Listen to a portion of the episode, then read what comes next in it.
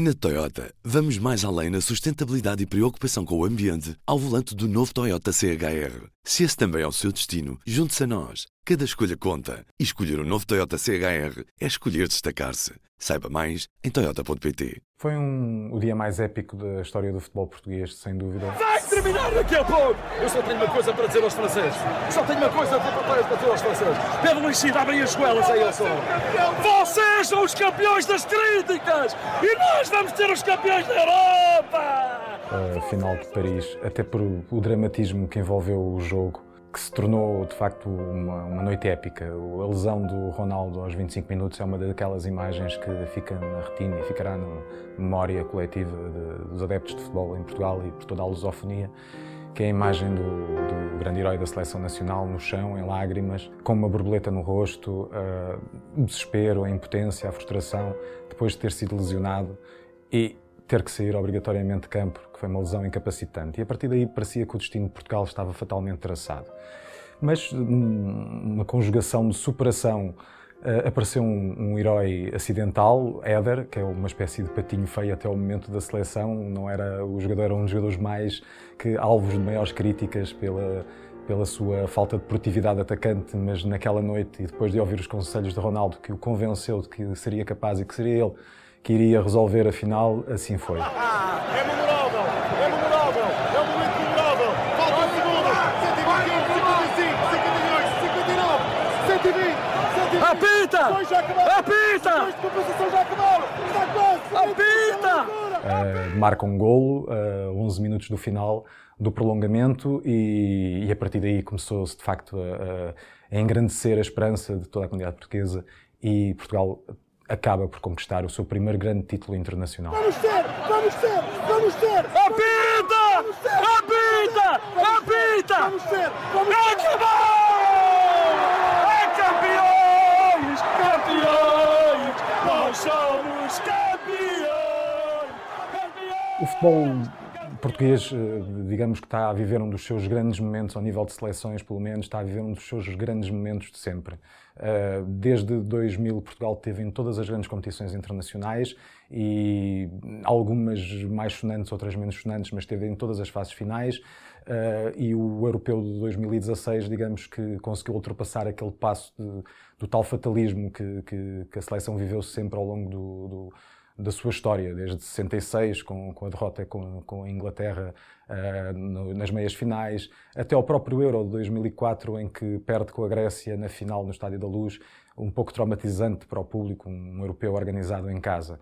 Digamos que Portugal foi um bocadinho a Grécia neste europeu de França, era uma seleção que, de alguma forma, até por aquilo que fez na primeira fase da competição, não se agordava grandes expectativas e acaba paulatinamente por ter uma felicidade enorme uh, pelos adversários que vai apanhando até à, à, à, final. E depois com a França, que era o super favorito, aliás, eh, eu estava no estádio e nas vésperas do jogo, não havia um francês que encarasse a hipótese de, de, de perder, achariam inclusive que seria uma vitória relativamente fácil, uh, achavam que a seleção portuguesa era Ronaldo e mais 10, mas exatamente nesse jogo em que Ronaldo saiu, a seleção portuguesa provou que era um coletivo era mais do que isso. O triunfo no Euro é o culminar de, de um trabalho que, que, a Federação e que, ao nível das várias seleções, foi produzindo ao longo de, de, desde o início deste século, basicamente com frutos dados, como já referi, Portugal que esteve sempre em todas as fases finais, todas as competições. Eh, em alguns casos não teve sorte, noutros era super favorita em determinadas partidas e acaba por ser eliminada, como aconteceu no, no, no último Mundial. E o Euro 2016 acaba por coroar o grande êxito internacional de uma seleção que tem Cristiano Ronaldo, um dos melhores jogadores de sempre do futebol, e que acaba por ter essa coroa a nível da, da seleção que não tinha, que lhe faltava depois de ter conquistado basicamente tudo. Tudo estaria ao seu alcance ao nível de clubes. Também é verdade que os triunfos, eh, normalmente, estas grandes vitórias trazem atrás de si digamos, uma ideia de que tudo está bem e que, e que, as coisas estão a correr bem de alguma forma no futebol nacional eh, e normalmente os períodos de grandes alterações e de grandes mudanças advêm de derrotas ou de, de, de, de percursos mais acidentais ou muito traumáticos, como aconteceu no caso da Alemanha eh, no princípio deste século, ou mesmo com a Bélgica, o que está a acontecer com a Holanda, que implicaram uma renovação total de toda a sua estrutura de futebol, a nível de clubes, tudo uh, trabalhado num coletivo e a pensar numa seleção.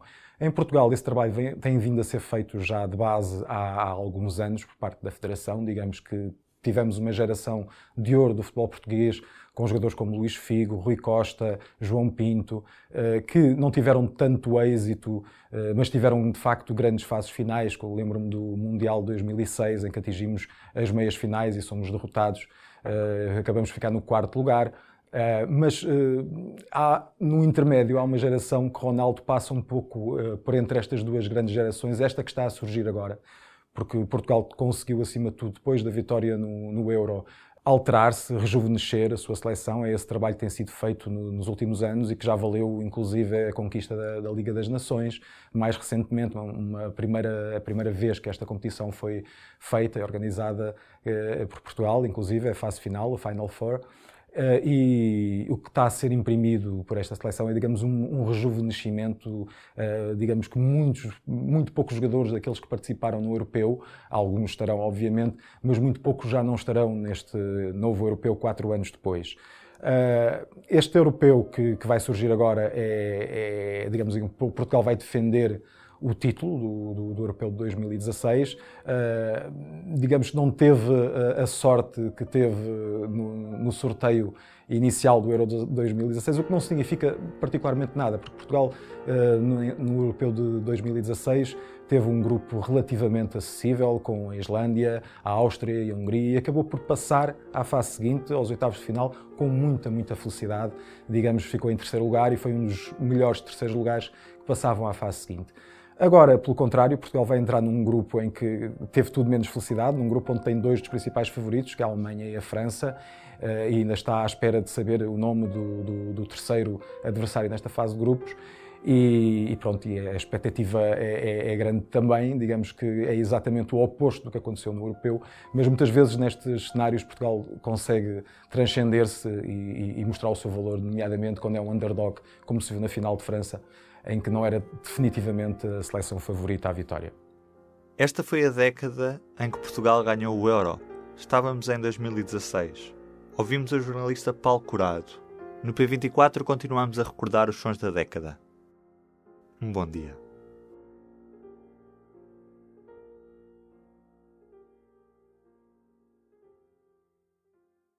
Na Toyota, vamos mais além na sustentabilidade e preocupação com o ambiente ao volante do novo Toyota CHR. Se esse também é o seu destino, junte-se a nós. Cada escolha conta. E escolher o um novo Toyota CHR é escolher destacar-se. Saiba mais em Toyota.pt.